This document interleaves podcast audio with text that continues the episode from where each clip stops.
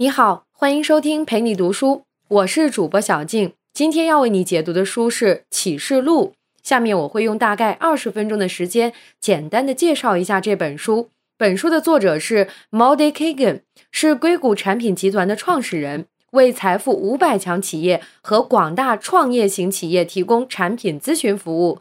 在过去的三十年里，作为负责定义和开发产品的高级经理人，为多家一流企业工作过。包括惠普、网景通信、美国在线。他曾担任 eBay 产品管理及产品设计高级副总裁，负责规划全球电子商务网站的产品和服务。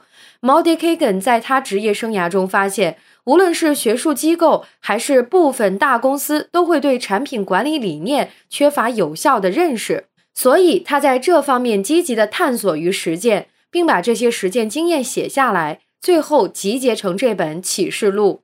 这本书从人员、流程、产品三个角度介绍了现代软件产品管理的实践经验和理念。人员是指定义设计一款产品需要的职位设置，以及这些职位之间的区别和界限。流程即如何探索定义一款大众喜欢的好产品。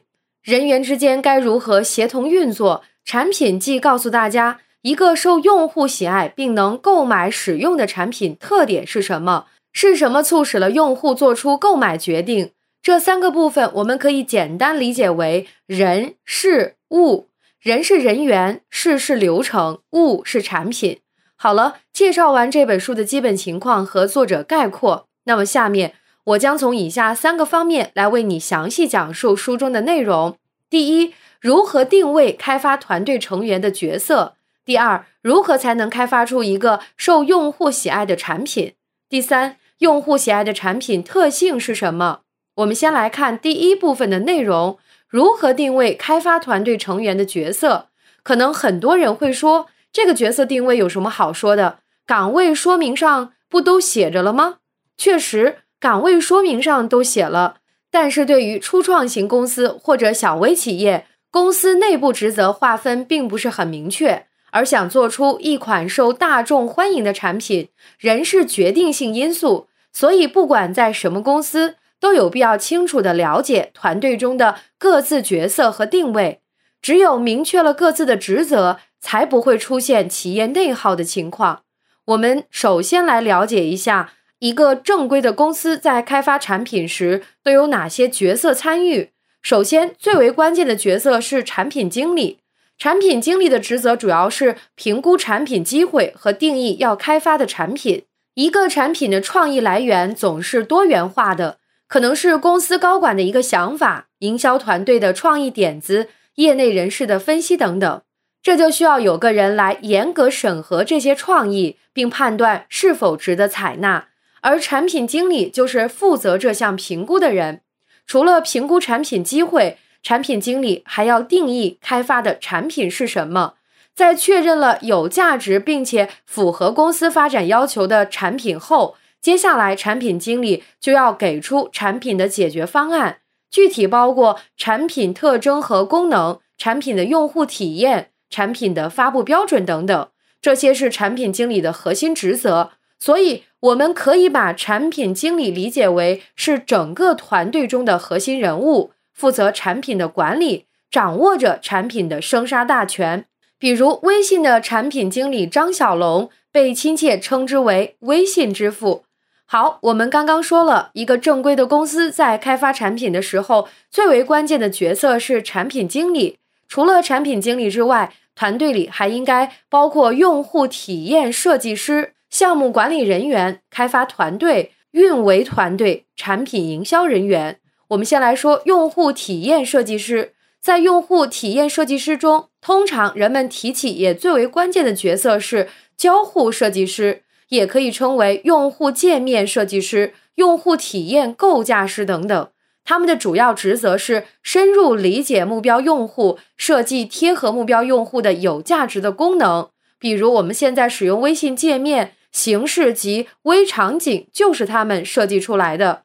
交互设计师与产品经理联系是最为密切的，因为只有将功能与设计良好的相结合，才能确保产品同时具有可用性和价值，从而满足用户需求。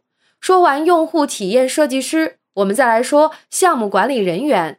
他们的职责是制定计划和跟踪进度，确保产品按时按质完成。而开发团队主要负责产品的开发，就是把概念性的产品变成实实在在可使用的产品。最后是运维团队和产品营销人员。运维团队的职责是保证服务正常运行，产品营销人员主要负责对外发布信息、宣传产品。拓展市场销售渠道，组织重点营销活动，促进产品销售，提供支持等等。简单理解就是卖产品的人。以上这些角色分工明确，职责定位清晰，是开发出一个好产品的基础人员配置。但在许多公司，有时会一人承担两个角色职责。比如微软最出名的 Officer 系列产品，就是采用产品经理兼任项目经理的工作而。开发出来的这种模式虽然适用于零售软件产品，但不太适合开发互联网服务类产品。总的来说，产品经理的职责是探索定义有价值的、可用的、可行的产品，而项目管理则关注如何执行计划、按期交付产品。所以，从产品角度来看，产品经理比项目经理更为重要，因为他肩负着产品好坏。当然，想开发出一个好的产品，光有人还不够，还要让这些人协同运作起来，按照一定的流程和方法探索并开发出富有创意的产品。那么这该怎么做呢？这就涉及今天要说的第二部分的内容：如何才能开发出一个受用户喜爱的产品？在这个部分，作者给出了他自己多年实践过的经验和方法。这些方法主要分为四个阶段。第一阶段是评估产品机会与产品探索，第二阶段是用户研究，第三阶段是合理运用敏捷开发方法，第四阶段是产品验证。我们先来看第一个阶段：评估产品机会与产品探索。评估产品机会与产品探索，就是为产品找到一个方向，找到产品的问题所在，或定义正确的产品，为团队的奋斗指明方向。避免开发出不受欢迎的产品。评估产品机会是指审核各种来源的想法，判断是否值得采纳。产品探索就是定义要开发的产品，指探索产品的解决方案，包括基本的产品特征和功能、产品的用户体验等。最后形成一份产品需求文档。这些是产品开发前的基础工作。那么，如何评估产品机会呢？作者提出了评估时该问的十个问题：一、产品要解决什么问题？也就是说，产品的价值是什么？二、为谁解决这个问题？就是产品的受众人群、目标市场是什么？三、成功的机会有多大？这就要评估产品的市场规模，可以求助于行业分析师、公司财务等，并加上自己的分析做出判断。四。怎样判断产品是否成功？这就需要有可量化的指标，不能凭个人的主观臆断。五，有哪些同类产品？了解竞争对手是谁，这个产品的竞争格局是怎样的？六，为什么我们最适合做这个产品？要知道我们做这个产品的竞争优势是什么？七，时机合适吗？太早还是太晚？八，如何把产品推向市场？这就需要有相应的营销策略方案，这很重要，因为它描述了具体销售方式，这会影响到产品的需求。九，成功的必要条件是什么？这是只要搞清楚产品的依赖因素和约束条件。十，根据以上的问题给出评估结论，继续或者放弃。在产品评估过后，你若是决定开发这个产品。那么接下来就要进入到了产品探索阶段，在探索产品的过程中，作者提出要注意产品的原则。产品原则是对团队信仰和价值观的总结，用来指导产品团队做出正确的决策和取舍。在制定产品原则时，作者提出了应该避免的两类错误。第一类是原则过于空泛，失去了指导作用。第二类是把设计原则误当成产品原则，比如为用户提供清晰的导航路径，方便用户完成下一步操作，这是常见的设计原则，而不是产品原则。我们都知道，一个好的产品是离不开用户的。所以在确定产品是否有价值时，必须深入研究目标用户，这样才能开发出一个符合大众需求的产品。这就是我们要讲的第二个阶段——用户研究。在用户研究中，作者提出了两个关键方法：第一个是寻找特约用户，第二个叫创建产品人物角色。用这两个方法，确保开发的产品确实满足了用户的需求。先来说说什么是特约用户。特约用户就是一群积极活跃、乐于分享的目标用户，并在目标用户群体中具有一定的影响力。比如，我们有时候会收到某些网站邀请测试新产品的需求，而这时我们就成了这个网站的特约用户。这个特约用户最清楚产品要解决的问题是什么，因为这些问题一直在困扰着他们。那么，什么又是产品人物角色呢？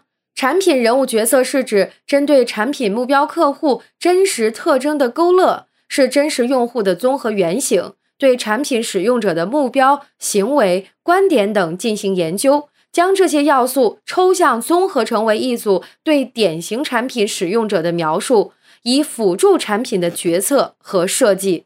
产品人物角色一般会包含一些个人基本信息。家庭、工作、生活环境描述与产品使用相关的具体情境、用户目标或产品使用行为描述等。一个产品通常会设计三到六个角色，代表所有的用户群体。那为什么要创建产品人物角色呢？创建产品人物角色的目的是为了尽可能的减少主观臆测，理解用户到底真正需要什么。从而知道如何更好的为不同类型的用户服务。好，我们现在已经完成了产品探索，也做了用户研究，接下来就要到产品具体的开发阶段了。在开发阶段，作者提出了产品开发的方法——敏捷开发方法。什么是敏捷开发方法？敏捷开发以用户的需求进化为核心，采用迭代、循序渐进的方法进行软件开发。简单说，就是把一个大项目分为多个相互联系，但也可独立运行的小项目，并分别完成。在此过程中，软件一直处于可使用状态。用这个方法开发产品的好处就是能够随时应变各种变化，用户的需求时刻在变，人们对于需求的理解也时刻在变。项目进行中会有新人加入，也会有旧人离开。你努力的目标和成功标准也有可能发生变化，这就意味着随着项目的进行，项目环境也在不停的变化。因此，你的开发方法必须要能够反映这种现实，并且能够对这些变化做出及时反馈。既然需求随时在变，光研究用户并不能保证开发的产品就能被用户喜爱，而产品发布后才意识到这个问题就太晚了。所以要引入产品验证。产品验证是指在正式开发部署产品前，验证产品需求文档中描述的产品是否符合预期要求。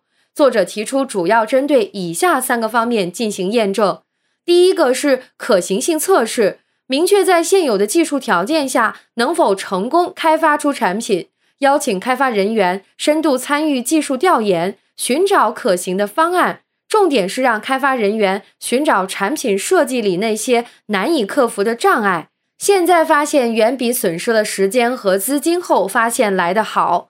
第二个是可用性测试，交互设计师应该与产品经理密切合作，想方设法突出产品的功能特性，让不同类型的用户都能明白如何使用。可用性测试往往能发现没能成功实现的产品需求。如果测试得当的话，甚至能发现原本被忽略的产品需求。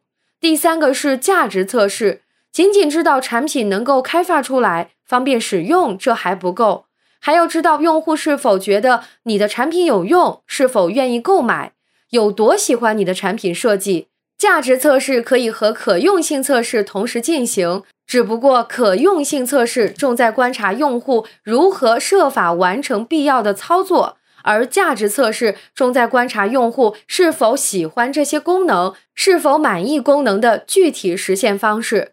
好了，现在我们已经知道要开发出一个受大众欢迎的产品需要哪些人，这些人按照什么方式来开发。那么，用户到底喜欢什么样的产品呢？接下来要和大家说的第三部分内容，用户喜爱的产品特性是什么？我们先来看一个案例，在日本有一家非常受欢迎的拉面店，在顾客吃完面并把汤喝完，会看一下碗底有这样几个字。你最后一口是对我们最大的肯定。他们用这种简单的细节打通了产品与顾客感情的传递。顾客喝完最后一口面汤是对店主的肯定，并也因为对店主肯定的同时获得了店主的感谢。产品中的情感化的细节经常会成为产品与用户之间情感传递的桥梁。这种传递情感的细节不仅可以增加用户对产品的好感度。更可以让产品更加深入人心，利于产品口碑的传播。有时候可能仅仅一句文案、一个动画、一个彩蛋，都可以打动用户，使其与产品产生情感上的共鸣。这便是产品细节中的情感化设计的作用。除了满足用户的情感需求外，还要注意产品的可用性和美观，二者缺一不可。只有二者的完美结合，才能开发出受用户喜爱的产品。